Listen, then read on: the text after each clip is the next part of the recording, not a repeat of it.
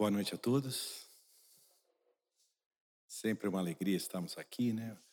Tão bem recebidos espiritualmente, pelos nossos amigos encarnados também. Então, sempre é uma grande satisfação né? e uma grande responsabilidade também, né? A gente vir no lugar que gostamos e que temos amigos, a responsabilidade cresce muito. A nossa mensagem de abertura ela, ela falou de quem se aproxima da Boa Nova tem compromissos. Tem compromisso consigo mesmo e compromisso com os demais. É, na medida em que nos aproximamos, conhecemos, aquilo deve causar algum efeito em nós. O, o trabalho todo é este. Jesus veio com essa finalidade também. E nesta proximidade nós vamos realizar esse movimento interno de melhoria, de mudança, e trabalhando em nós, que é o principal objetivo é da nossa encarnação, essa encarnação abençoada nossa, cada um com a sua e com as suas responsabilidades pessoais, individuais, intransferíveis. É, então as coisas são nossas. Façamos isso. E certamente estaremos colaborando com todos que estão conosco na jornada, porque vê em nós aquela, aquela mudança para melhor, aquela harmonia, aquela, aquele otimismo, não é? E isso também ajuda os demais que estão conosco. E certamente, neste planejamento reencarnatório, que estão todos envolvidos, nós, nossos parentes mais próximos, nossos amigos, nosso ambiente social, local que trabalhamos, todos eles tem uma relação conosco de ensino e aprendizagem. E é nesse sentido que iniciamos a, a nossa fala, né? para que nós tenhamos essa, esse cuidado, né? não percamos a oportunidade. A gente encontra ali em Mateus, no capítulo 7, versículos começam ali 21, vai até 24, 25, o seu Djalma conhece bem ele, ele nos fala, né? Fala, fala assim: nem todos que dizem Senhor, Senhor entrarão no reino dos céus. Então é um alerta, né? Porque nessa caminhada nossa evolutiva, nós passamos já essa fase do Senhor, Senhor. Ah, Senhor, graças a Deus, que o Senhor seja louvado, aquela coisa toda. Foi um momento de aproximação que tínhamos vários deuses, uma série de coisas aí que acreditávamos milênios atrás, e fomos nos aproximando da Boa Nova. Cristo vem, e essa citação de, de Mateus nos diz isso. Não basta apenas as coisas faladas da boca para fora. Já é chegado o momento de nós internalizarmos, trazermos para nós, e como nosso irmão trouxe na oração, que essas coisas cheguem, cheguem a cada um de nós e nós coloquemos em prática em nossa vida. Não adianta termos uma biblioteca lindíssima em casa que nunca foi consultada. A gente sabe todos os princípios, sabe tudo até decor. Ah, está aqui, está ali, não sei aonde. Mas a aplicação daquela em nossas vidas ficou lá dentro do armário, ficou dentro da estante. Não é essa a finalidade. E continua Mateus nesses versículos, ele diz que o homem sensato é aquele que ouve a palavra de Deus e as coloca em prática. Exatamente isso. E o insensato é o contrário. Também passamos já, entendemos, pela fase da insensatez. A gente ouvia, já, já sensibilizava nosso coração, a gente ouvia, achava bonito a construção, as ideias, mas ficava do lado de fora. Então, aquele que ouve e coloca em prática, diz Mateus, é aquele que constrói a sua casa, o seu reino, sobre a rocha sobre a pedra. E virão as chuvas, virão as tempestades, virão as ondas, virão os desafios todos da vida, e a casa permanecerá em pé. Os, as chuvas, as ventanias, vendavais, desafios, tudo isso é necessário para nós. Não há como evitarmos e nem devemos evitar, e Deus não evita que aconteça. Porque é neste contexto em que nós vamos nos fortalecer. É no exercício das virtudes é que elas se fortalecem, como do corpo. Vamos para a academia lá, malhar, não sei o que, é bíceps, tríceps. exercício específico, vamos ficar com a estrutura melhor. Então necessitamos dos desafios, não peçamos para que os desafios não, não venham. Livrai-nos, livrai-nos, livrai não, não livrai-nos não, que ele venham. Venham na medida em que estamos preparados. E vamos falar disso hoje. Estamos preparados para os objetivos que temos definido em nossas vidas. Então, nessa, nessa situação, é que a gente fala em objetivos de vida. E quando falamos de objetivos de vida, pensamos até nesse tema, está chegando o final do ano, está chegando não, já chegou, né? A gente está em pleno dezembro, já quase no meio de dezembro. Então tudo passa muito rápido. Né? E esses ciclos, né, esse ciclo anual que a gente está fechando aqui, 23, todos os ciclos são propícios a que nós façamos uma avaliação, né, o que aconteceu, o que foi, o que nós nos propusemos nesse ano, nesse ciclo que se fecha, o que nós conseguimos, o que não conseguimos, como é que vamos fazer para o ano que vem, o que vamos projetar para o ano que vem. Fazemos isso. A administração nossa, dos locais que trabalhamos, funcionamos, funciona, já tem isso arraigado no DNA da, da instituição, da organização. Vamos parar, vamos olhar o que foi feito, o que pode ser melhorado e vamos prosseguir. Quando olhamos para nós, nos nossos objetivos individuais, de igual maneira, nós já adquirimos esse hábito. Nós olhamos assim e falamos, poxa, não sei com vocês, né? Para mim, todo ano acontece isso. Falo assim, pô, estou com um pouco de excesso de peso. Preciso perder alguns quilos. Todo ano é assim. Tenho que melhorar, adquirir conhecimento num outro idioma. Todo ano é assim. Aqueles que têm alguns vícios mais fortes, uns desafios maiores, falam assim: olha, eu tenho que, quero parar de fumar, eu quero parar de beber, eu quero parar de alguma coisa. E enquadramos esses objetivos importantes na escala ali, no, no grupo de objetivos individuais, não objetivos de vida.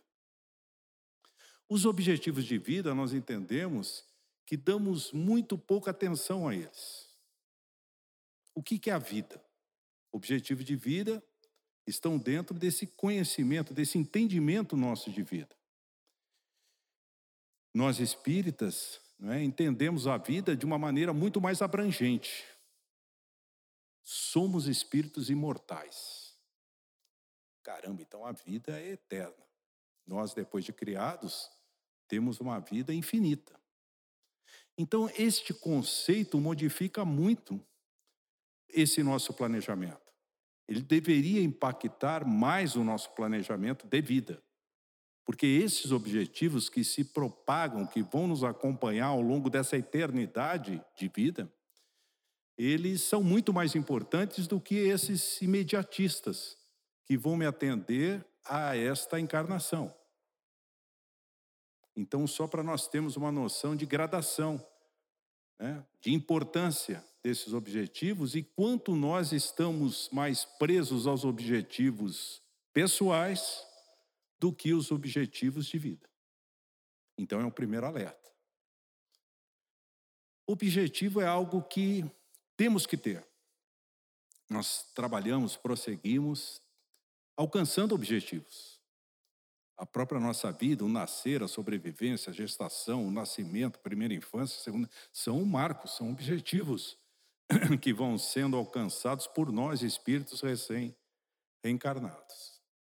Então, falamos da administração, a administração, de uma forma geral, já entende isso e trabalha com isso. Todos os acompanhadores, orientadores, mentores de empresas trabalham nesse sentido. Tem um filme que é do meu tempo, e muitos de nós devem ter assistido, que é o Alice no País das Maravilhas. Então, Alice no País das Maravilhas, lá no País das Maravilhas, né, uma série de coisas maravilhosas aconteciam e outras nem tanto. Tem colocações muito profundas em todos os filmes, todas as músicas. Eu estou cada vez mais consciente disso, né, do quanto que Deus e os bons espíritos se utilizam dos meios de comunicação para alcançar todos nós, não é só aquele que vai à casa espírita, que vai à igreja, que vai ao templo religioso, não, não é só esses, não. Aqueles que estão avessos, são avessos às coisas espirituais. A música chega lá, um funk, um rock, não sei o quê. Eu, às vezes eu presto atenção na letra e falo, poxa, que maravilha. Vai tocar naquele espírito que não vem ao templo, não vem à igreja, ele também vai ser alcançado. Então essas coisas vão se proliferando né, e ganhando muitos, muitos campos. E nesse filme, chega um momento que a Alice está caminhando e ela se depara numa encruzilhada. Encruzilhada, na verdade, não era somente duas opções, eram várias opções. Nesse filme tinha várias opções. E ela olha no meio da encruzilhada, tem um mourão, um tronco de madeira lá e um gato em cima. O gato lá no País das Maravilhas falava. Aí Alice olha para o gato e pergunta para o gato: Gato, tantas direções, para onde devo seguir? Gato, inteligente, olha para ela e fala assim: Aonde você quer chegar? Ela fala: Não sei. Ele fala: Então qualquer caminho serve. Então, nessa nossa caminhada, a necessidade dos objetivos é importante. Porque nesse contraponto em que nós encontramos Alice ali sendo estimulada a definir aonde você quer chegar, tem um outro grupo de ações que funcionam nesse universo, né, que de tentações em que vivemos, necessários a cada um de nós, muito bem caracterizado numa música popular de alguns anos atrás aí, vocês vão lembrar, acho que sim. Mas ela falava assim: e fez um grande sucesso, alcançou, tomou conta logo, da, particularmente da, da classe jovem, né? Ela falava assim: Deixa a vida me levar, a vida leva eu. Deixa a vida me levar, vida leva eu. Sou feliz e agradeço por tudo, por tudo que Deus me deu. Olha, ainda colocou Deus como aquele pacote ali. Então, se nós não tivermos objetivos, a gente vai ficar nesse barco do deixa a vida me levar. E vai levar? Vai. Vai levar. Vai levar. E nós, no nosso livro dos Espíritos, a gente tem lá na questão 459, o Kardec pergunta aos Espíritos, né? uma coisa, é outra. Nós falávamos alguma coisa de livros, né? Livros de Espíritas. E quanto é bom, principalmente o livro dos Espíritos, foi o primeiro, né, que consolida ali toda a doutrina, depois ele é esmiuçado nas outras quatro. Mas Kardec tem uma sensibilidade aguçada para fazer as perguntas. Daí ele pergunta, vem numa sequência, né, essa 459 é a primeira e vai seguindo, a gente pega ali o, o sentimento da coisa, mas na 459 ele pergunta: influenciam os espíritos em nossas vidas?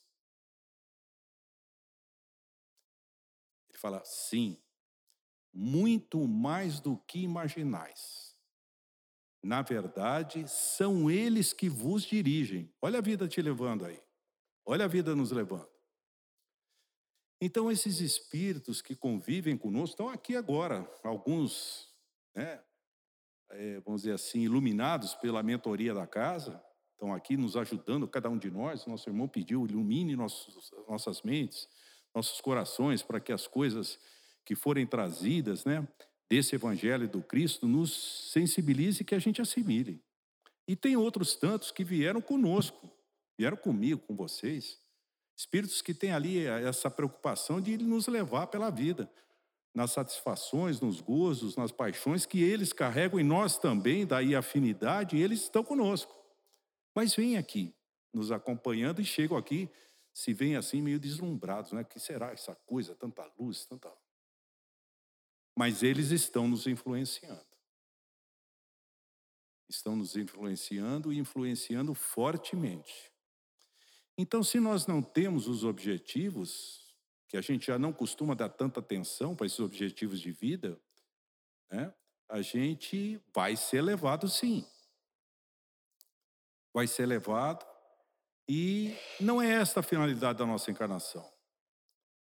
A nossa encarnação, lá na questão, acho que é 132, né, pergunta qual é a finalidade da encarnação. A finalidade da encarnação é propiciar o nosso progresso. Então, progredir é andar para frente, é evoluir, é crescer, é se aprimorar, é se amadurecer. Não é ficando na vida me levar. A vida me levar traz muito esse conceito que passa na nossa cabeça. Só, tá, só tem a frase, deixa a vida me levar. Mas a gente entende perfeitamente que é aquele convívio agradável para nós ainda, da vivência das paixões, dos vícios que carregamos e que nos identificamos. Então, a encarnação, que é uma abençoada oportunidade para melhorarmos, a gente pode perdê-la parcialmente ou até de todo por deixarmos a vida nos levar. Esses irmãozinhos que nos acompanham, que no, eles estão no estágio.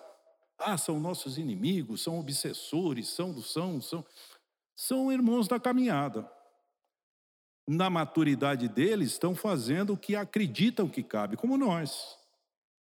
Ele, no, eles, no que acreditam que fazem, fazem muito bem. Fazem cursos. Aqueles mais interessados vão buscar o entendimento de como funciona cada um de nós. Lá no livro Libertação de André Luiz, ele fala da escola dos vingadores. Olha o nome, nome forte, né? Escola dos Vingadores. Então ali tem uma conotação também, o livro trata de alguns processos obsessivos. E esses irmãos se matriculam nessa escola de vingadores ou são matriculados, tem os grandes líderes. Funciona tudo igual. A sociedade, né? a nossa encarnada, desencarnada, né? tem os chefes, tem as lideranças que conduzem, identificam aqueles dos seus seguidores que têm mais capacidade, mais potencial e vão estimulá-los a fazer curso para se especializar. Então, muitos são indicados a frequentar a escola dos Vingadores. Na escola dos Vingadores, eles estudam, vamos dizer assim, a psique humana, a psique de nós, espíritos que encarnamos aqui no reino hominal. Estudam e verificam quais são os pontos mais fracos que temos. O nosso livro dos Espíritos sinaliza né, que os grandes problemas do espírito encarnado e desencarnado da Terra estão os grandes os dois grandes problemas estão centralizados no orgulho e no egoísmo. Então eles partem disso lá na escola dos Vingadores e estudam né, como é que eu vou fazer para lidar com esse orgulho, com esse egoísmo. E vão nos, nos estudar. Eles estudam assim em tese como é que funciona, depois se direcionam a cada um de nós, digamos que eles estejam passando por aí, e nós também, encarnados e eles no mundo desencarnados, eles olham assim, sentem aquela vibração e falam: pô, esse cara, esse tal de Casagrande é orgulhoso demais. O que, que faz o Casagrande? Aí ele se aproxima, verifica, mesmo, ah, vou gerar um problema aí para o Casagrande, para a instituição que ele trabalha, para a instituição espírita que ele frequenta, para tudo que acontecer. O espírito se satisfaz com isso ainda. Aí ele passa todo aquele conhecimento teórico que ele tem sobre o orgulho, ele passa a verificar como eu me porto nisso. E vai trabalhando, induzindo, né? A vida não está levando a maioria de nós, se a gente não estiver atento, está. Então vai induzindo o meu chefe, o meu companheiro de trabalho. Pô, mas você é bom mesmo, hein, cara? Você é diferente. Você não E você fala, pô, será que é? Vem um primeiro elogio, vem um segundo, né? Dizem que o elogio é muito mais prejudicial do que a crítica, e é mesmo nesse sentido. Porque elogio nos alimenta nessas coisas que nós estamos ainda aprendendo a combater. Nós estamos ainda trabalhando. Nós somos espíritos de provas e expiações. Vamos chegar à regeneração. Então, nosso estágio é de muito desafio. Então, a gente está ali, e eles nos trabalhando e a gente vai se envolvendo. E quando vê, se passaram 10 anos, 30 anos, 50 anos, desencarnou. E está naquilo ali. Tinha todo um potencial para ser aplicado, né? e acabou por estar desatento, estar invigilante. Vigilante é uma vigilância, é uma palavra muito usada por nós espíritas ela deve ser olhada com muito carinho. A vigilância é algo que deve estar presente em nós o tempo todo. Naturalmente, não preciso ficar, virar uma coisa neurótica. Mas tudo que nos acontece, eu tenho que estar vigilante. Até que ponto isso está ajudando?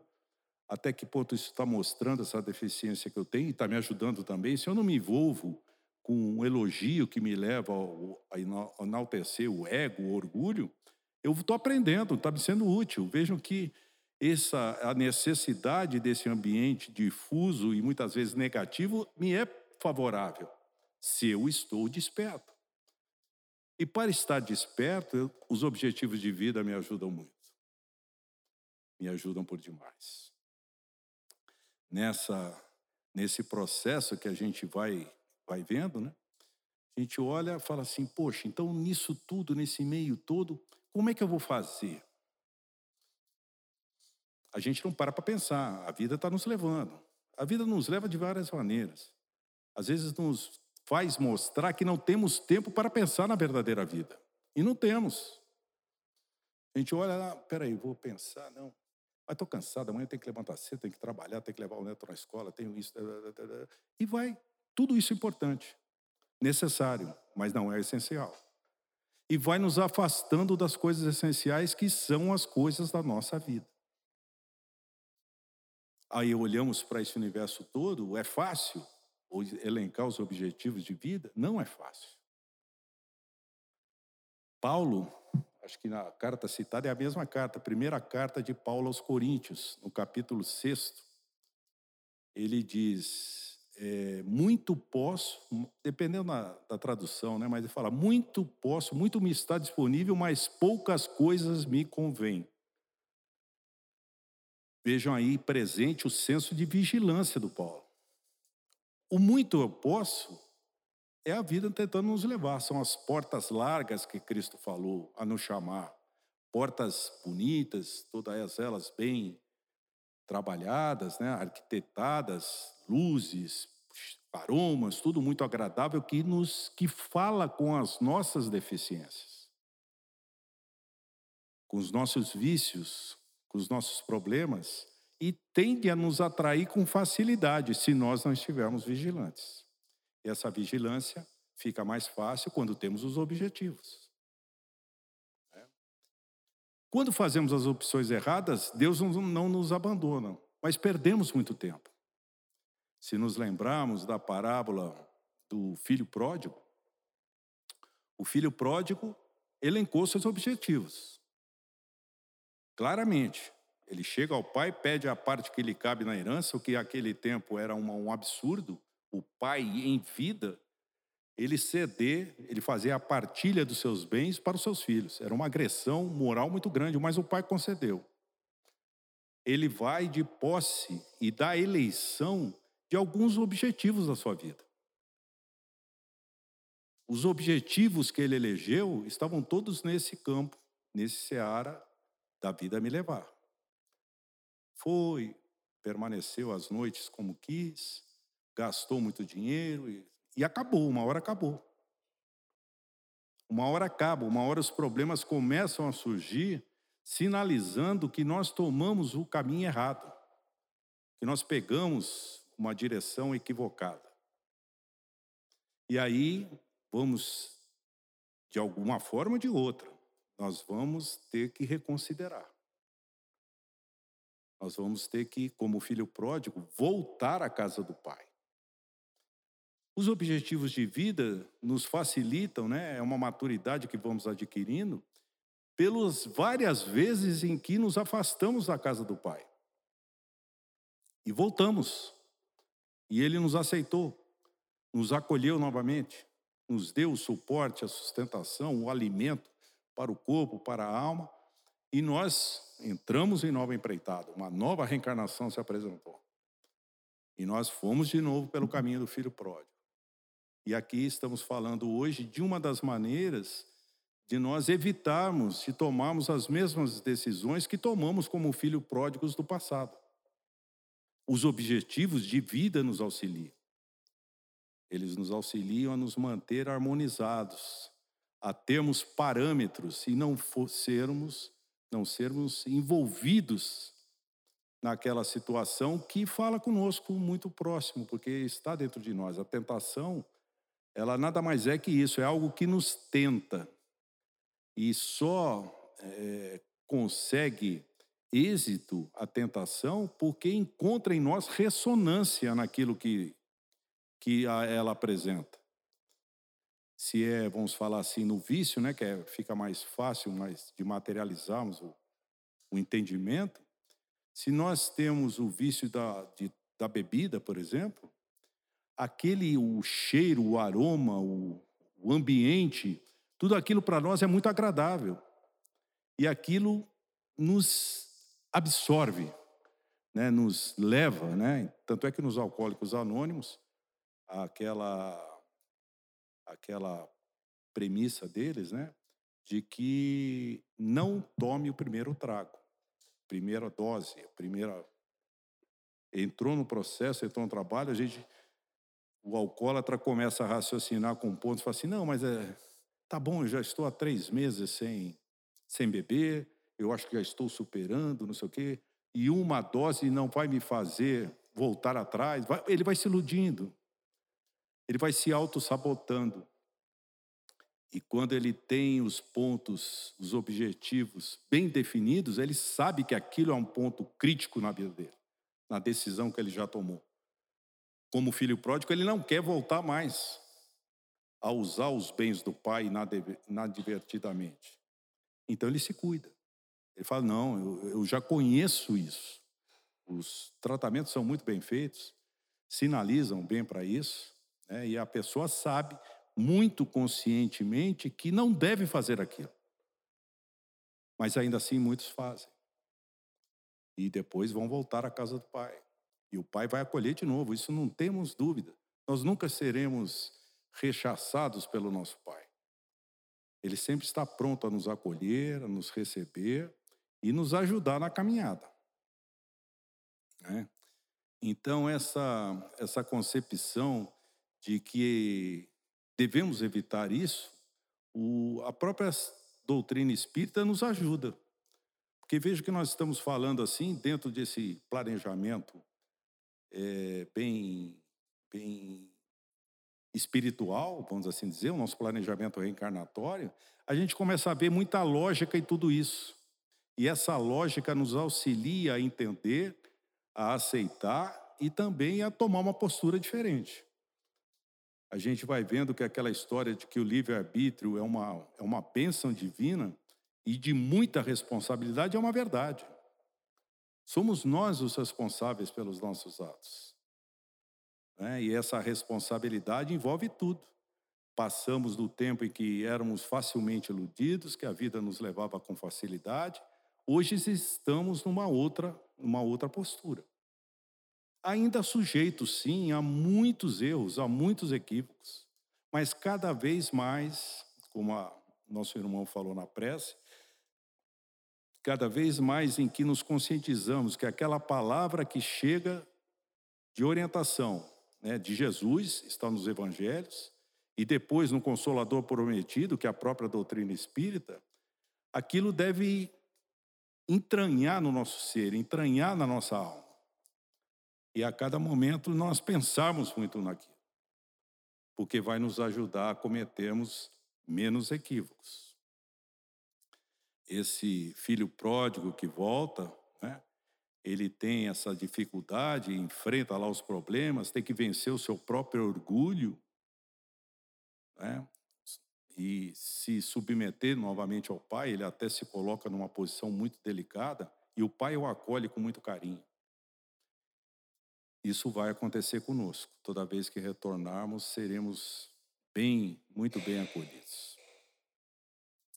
Mas o Cristo né, e as suas obras vão nos mostrando. Né? A gente fala, poxa, então esse negócio de. Estou contando uma história aqui, parece que também o tal do objetivo de vida é uma coisa impossível de se definir. Difícil. Né? A responsabilidade leva a isso, mas ele não é uma solução grave, não. Não é difícil. Até porque se nós pensarmos dentro do que a doutrina nos traz, basta identificarmos os objetivos, não precisamos nem criá-los. Olha que coisa fantástica. Antes de nós reencarnarmos, Nós, a última passagem aqui, voltamos ao plano espiritual, nos recuperamos aquela história toda, tivemos ali uma fase de recuperação, de adaptação, né? E depois observamos como todo esse ciclo que se fecha, né, aquele ciclo reencarnatório se fechou, nós voltamos. Naquele ciclo é feito uma, uma série de avaliações. Nós, participando mais ativamente ou menos ativamente, em função da nossa maturidade, né, da nossa capacidade, do quanto temos caminhado, mas um, muitos amigos espirituais. Muitos, o nosso mentor, o nosso espírito protetor e outros tantos, que nos ajudam estão conosco. Eles chegam, definem e falam assim: Casagrande, você falhou aqui de novo, cara. Se for contar às vezes, fala, é para desanimar, né? É a centésima, décima, quinta vez que, nesse aspecto, você não vence. Mas vamos de novo, vamos, vamos. Aí, naquele aspecto, como em outros, não são todos, né? André Luiz nos explica isso, é daqueles objetivos que temos capacidade de enfrentar. Nossos equívocos são muitos, então são elencados, são definidos alguns. Ah, eu quero perder 10 quilos, eu quero parar de fumar, e lá também, no campo espiritual, alguns são elencados. Para cada um destes, nós nos preparamos. Nós olhamos o filme, vemos tudo das encarnações passadas, vemos os erros que cometemos, todos os equívocos, quantas vezes tropeçamos, e nos preparamos de novo e reencarnamos. Então não eram para ser objetivos tão difíceis. Né? Mas como nós, e nós às vezes não entendemos isso, né? mas a doutrina também tem nos comprovado que é muito importante e o número e a quantidade de benesses que nos traz o esquecimento disso tudo, esquecimento parcial, que não é total. O esquecimento nos ajuda na caminhada. Nós podemos estar no convívio de pessoas que foram desafetos grandes do passado e que o convívio ficaria prejudicado, a gente não conseguiria resgatar, ter uma boa amizade, um bom relacionamento, porque teríamos dificuldade se a lembrança aflorasse que aquela pessoa me traiu, que aquela pessoa me matou numa situação qualquer ou coisa desse tipo. Então a gente vem com aquele sentimento né, cristão, estamos preparados para exercer o melhor. E aquilo não ficou é, por todo apagado em nossas mentes. Nós temos esse resquício. Tanto é que o remorso, muitas das vezes, vem disso. Nós fizemos, tomamos uma atitude, falamos alguma coisa, tomamos um procedimento, e depois vem o remorso. Poxa, poderia ter feito diferente. Não precisava ter ofendido aquela pessoa com as palavras, não precisava ter sido tão rude, não precisava ter batido a porta, não precisava, não precisava, não precisava. Esse remorso, muitas das vezes, tem a ver com aquela lembrança lá no nosso inconsciente do, do planejamento reencarnatório. Eu tenho que restabelecer, eu vi um dos objetivos era restabelecer uma relação afetiva com aquela pessoa, de fraternidade, de solidariedade, e eu errei de novo. Então, esses objetivos, assim como as leis de Deus, estão escritos em nossa consciência. E quando nós contrariamos, a gente chega a entrar nesse espaço do remorso, da tristeza que a gente não sabe. Esses dias, esses dias não, na verdade é uma notícia assim requentada, né? Mas publicaram novamente. A Organização Mundial da Saúde informa que as doenças mais comuns no século 21 estão ligadas à ansiedade, à depressão e àquela síndrome do pânico. Aí olhamos para isso, olhamos para essa dificuldade da gente cumprir os nossos objetivos reencarnatórios, conjugamos com o momento do planeta que está em plena transição, estamos finalizando uma fase. O finalizando não quer dizer que é para amanhã ou para depois da manhã, pode ser 30 anos, 50 anos que temos pela frente. A espiritualidade ah, não acha interessante, e consequentemente nós também não devemos achar, de fixar uma data, de fixar um prazo. Mas estamos finalizando o período de transição. Então, o movimento é muito grande de energias, de frustrações de cada um de nós, espíritos aqui encarnados, quando interiormente e no nosso subconsciente entendemos que não estamos alcançando os objetivos. São aqueles objetivos, ao alcançá-los, que nós estaremos, na verdade, fazendo a nossa reforma íntima. A hora que eu me proponho a ser melhor, eu estou fazendo algo, tomando atitudes, medidas no meu nível mental e também no gestual, no físico, no falar, para ser melhor. Isso é reforma íntima. Essa reforma íntima é que vai caracterizar a minha mudança de estado que vai me deixar matriculado na Terra num, como um mundo de regeneração. Quando eu tenho o sentimento que não estou fazendo, essa tristeza, esse remorso tomam dimensões maiores. Daí vem a depressão, daí vem a ansiedade, que é aquela preocupação desmensurada com o futuro, porque eu falo, caramba, o sentimento que eu tenho me permite conduzir o raciocínio dessa forma. O sentimento que eu tenho que eu não estou cumprindo meus objetivos e o tempo está chegando, o que, que vai acontecer quando chegar o tempo da regeneração? Eu não estarei pronto. Ou então, no passado, a depressão. Eu olho e fico magoado, insatisfeito, deprimido, né, é o termo, com os objetivos que eu deveria ter cumprido e não cumpri. Então a gente está nesse movimento. Muitos de nós vivemos picos disso. Tem pessoas, tem irmãos nossos que estão já mergulhados nesse processo, precisam de ajuda. Aquela frase do Chico, alguns questionam se é do Chico, se é no Chico, mas a frase é brilhante. Ele diz: ninguém pode voltar atrás e fazer um novo começo, mas podemos começar agora e fazer um novo final. O começar agora é estabelecer os objetivos nobres para as nossas vidas. O que passou, a depressão que eu ficasse, eu mergulhar e ficar abraçado com os meus equívocos do passado, eu vou deprimir mesmo. E não vai valer de nada, exceto para eu passar um período longo, cada vez pior, até que haja intercessão de um amigo espiritual, em que a dor vai ser tão profunda que vai ser necessário uma intervenção de um amigo espiritual para nos ajudar. Nós estamos com a doutrina espírita com a capacidade de ver diferente. Ah, errei? Sim, errei. Nenhum de nós aqui está isento de erro, ninguém. Mas esse sentimento de que podemos fazer diferente, isso deve alimentar a nossa alma. E aí eu vou para esses objetivos. Vou para os objetivos de vida. Olho para os objetivos, falo, pô, eu vou fixar. Então, estamos aqui fechando dezembro, eu vou amarrar.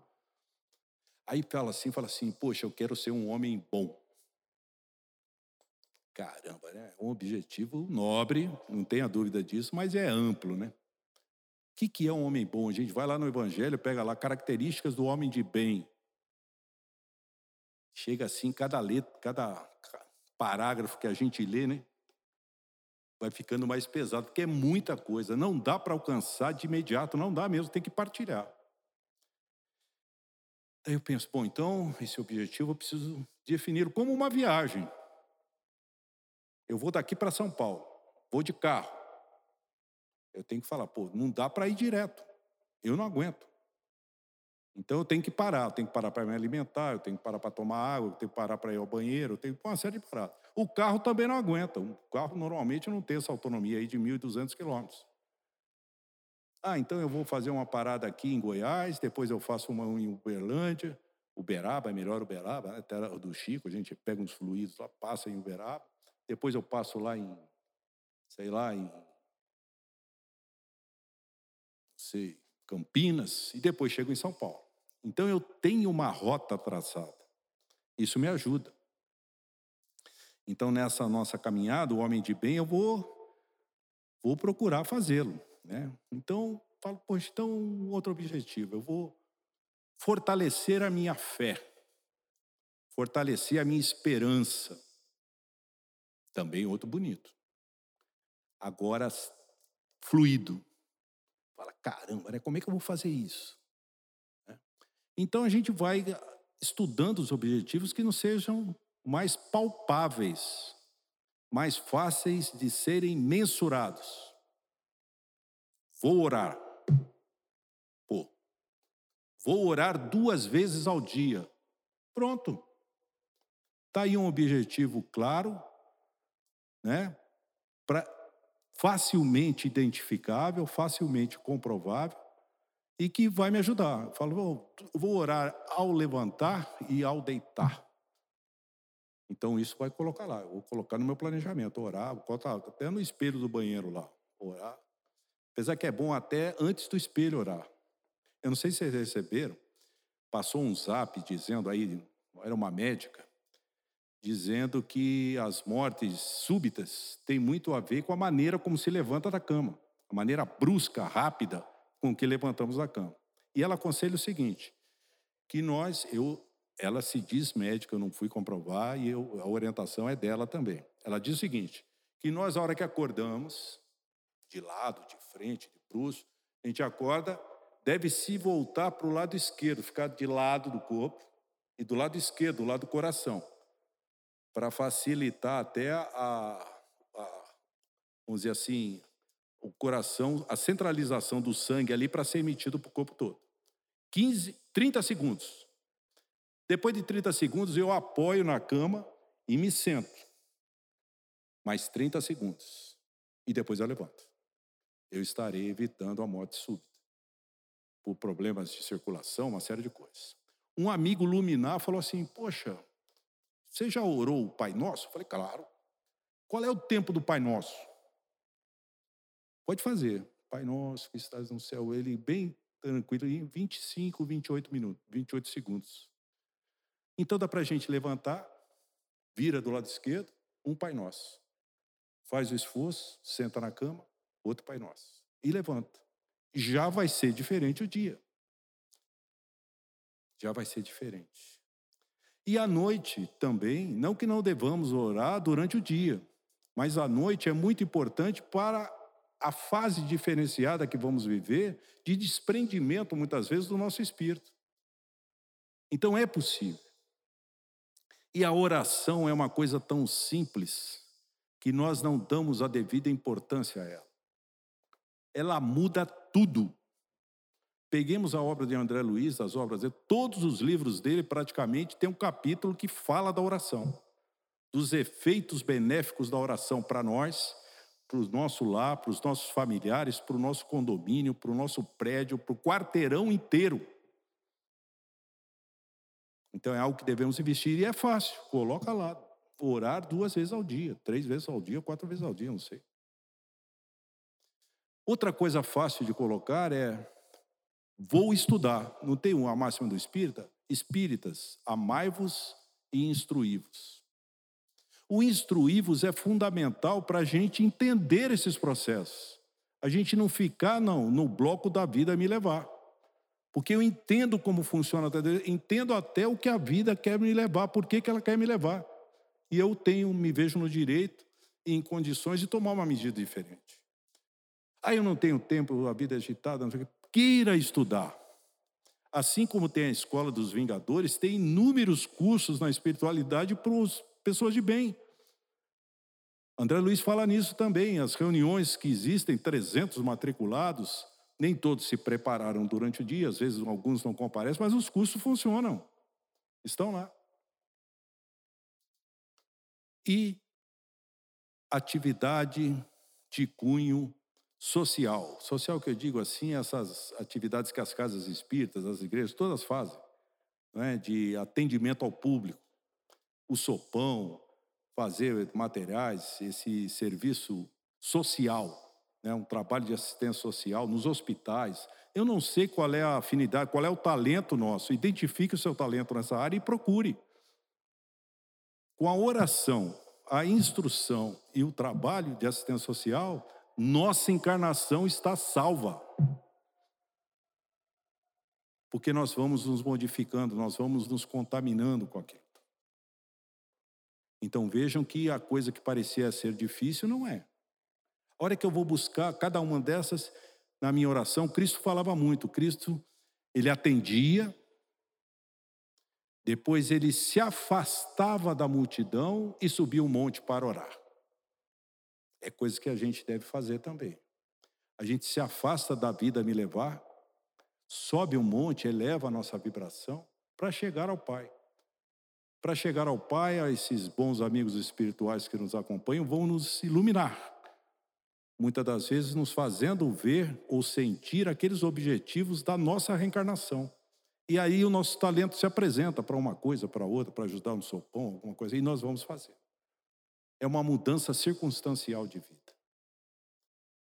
E para fechar esse pacote, o Santo Agostinho nos fala lá na questão 949, eu acho que é, a, né, até um desdobramento, é a A, letrinha A, que ele fala que nós poderíamos ser muito melhores, muito mais felizes, porque somos infelizes quando nos afastamos das leis de Deus, das leis de Deus que está em nossa consciência, assim como do nosso planejamento reencarnatório, que também está na nossa consciência. Então, depois, em cima disso, o Santo Agostinho comenta que nós poderíamos ser muito mais felizes se ao final de cada dia fizéssemos essa avaliação. Como falamos do ano, um ciclo que se fecha um ano, que a gente está aproveitando para fazer avaliação no ano, ver o que foi bom, o que não foi, o que pode ser melhor e definir os objetivos do ano que vem. Ele fala exatamente isso, mas no ciclo de um dia. Você, ao final do dia, Vejam que requer de nós muita perseverança. A gente chega cansado, na nossa rotina hoje, a gente não, esconde, não, não arruma tempo. Mas é objetivo de vida, vida espiritual. Então, que olhemos aquele dia, vejamos o que erramos, o que acertamos, o que erramos, se pudermos já renovar com a pessoa, né? refazer, tentar recuperar o erro do dia anterior, já no dia seguinte, melhor. Que também devemos nos preocupar se nós desencarnássemos naquela noite, se alguma pessoa tivesse algo para dizer contra nós. E se assim for, que nós do plano espiritual possamos vibrar por ela, pedir as nossas desculpas, o nosso perdão. Se não for, no dia seguinte eu vou lá e peço. Né? Cristo disse isso quando for fazer a sua oferenda, se tiver, se lembrar de algum que algum irmão tem algo contra ti, largue a oferenda e vá primeiro se reconciliar com ele. Então, meus irmãos, daquele início da nossa fala, todas as, essas colocações centradas nos evangelhos de Jesus e no nosso Consolador Prometido, em livros e algumas obras de Chico Xavier, que muitos estudiosos colocam como obras complementares às obras básicas, tamanho o grau de informações e importância, né? além do que tinha a chancela de Chico Xavier, um espírito daquela envergadura. Então, tudo isso que entendemos muitas vezes ser agradável, já ser agradável aos nossos ouvidos, precisa chegar aos nossos corações. E nós precisamos olhar com tudo isso, as coisas assim, e fazermos o nosso planejamento. Peguemos a nossa agenda, já sabemos a importância desses objetivos e que façamos. A nossa maneira, cada um tem a sua, a sua forma, a ideia é essa, mas que a gente não deixe de fazer. Não deixe de acompanhar diariamente, faça como Santo Agostinho, e a gente vai se modificando. Ao longo desse 2024 que se apresenta, nós nos veremos muito diferentes de tudo de bom que já conquistamos em 2023. Mas que na lei do progresso, 24 tem que ser melhor que 23. A espiritualidade está conosco a todo momento. A hora que fazemos como Cristo, saímos dessa rotina que nos consome o dia todo e nos subimos o monte e vamos procurar o Pai, ali esses amigos espirituais estarão conosco, nos ajudando a cada dia mais, mais e mais e nós nos surpreenderemos com os efeitos em nós próprios e em todos aqueles que estão conosco. Então eram essas as reflexões que gostaríamos de trazer. A oportunidade de pensar nisso eu acho que é muito boa, né? Estamos aí fechando 2023 e aproveito, não, não sei se estaremos juntos aí, creio que não, até o final do ano. Desejar a todos vocês um feliz Natal, que essa essa aproximação com Cristo se dê ainda mais e que nós, nessa consciência que vamos assimilando, né, desenvolvendo em nós da consciência espiritual, da nossa vida espiritual, cada vez progredamos mais. E tenhamos a certeza, tudo que nós falamos hoje está na primeira pessoa. Eu posso. Eu quero. Eu vou fazer. Não são os outros, não é a vida que vai nos conduzir. Até para a vida nos deixar a conduzir, sou eu que permito que ela faça. Então a responsabilidade é nossa. Não permitamos que, novamente, né, o orientador do nosso lar, inclusive, ele é perguntado a ele, né, fala assim, o que mais se reclama os espíritos quando retornam à pátria espiritual? Calderaro. Ele diz: a maioria reclama do tempo que perdeu a sua última existência. Então não percamos. Daqui para frente, o que passou, passou cada vez para melhor, que a gente possa se movimentar nesse sentido. Feliz Natal, feliz Ano Novo, que Deus abençoe, sempre gratos à casa, gratos a essa espiritualidade maravilhosa aí que nos, nos acompanha, acompanha a casa, facilita por demais tudo que tem que ser feito. Que Deus abençoe a todos nós, nos fortaleça e façamos a nossa parte. Eles, com certeza, estão fazendo a parte deles. Muito obrigado.